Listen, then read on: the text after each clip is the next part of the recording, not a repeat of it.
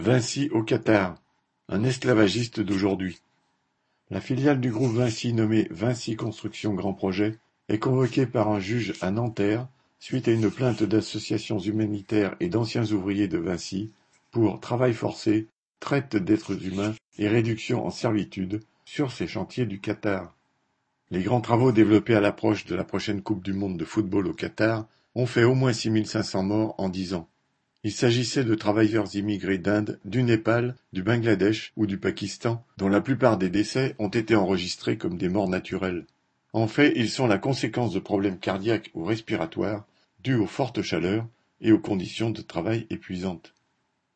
La plainte contre Vinci décrit la réalité de cet esclavage moderne à travers les témoignages de ceux qui l'ont subi. Les ouvriers expliquent que, dès leur arrivée dans l'Émirat, ils ont dû remettre leur passeport à des membres de la filiale de Vinci et signer un document dans une langue qu'ils ne comprenaient pas. Le contrat de travail avait été expliqué oralement en hindi.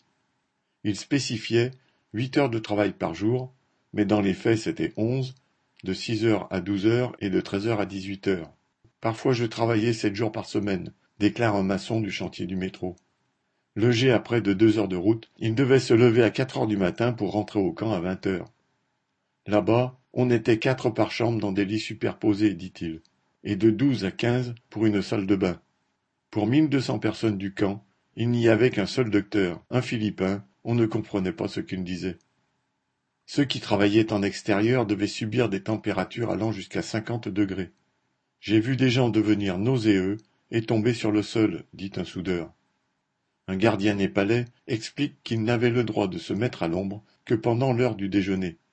Un plombier raconte qu'il a commencé à avoir des problèmes cardiaques et à vomir à cause du gaz, de la fumée et du pétrole.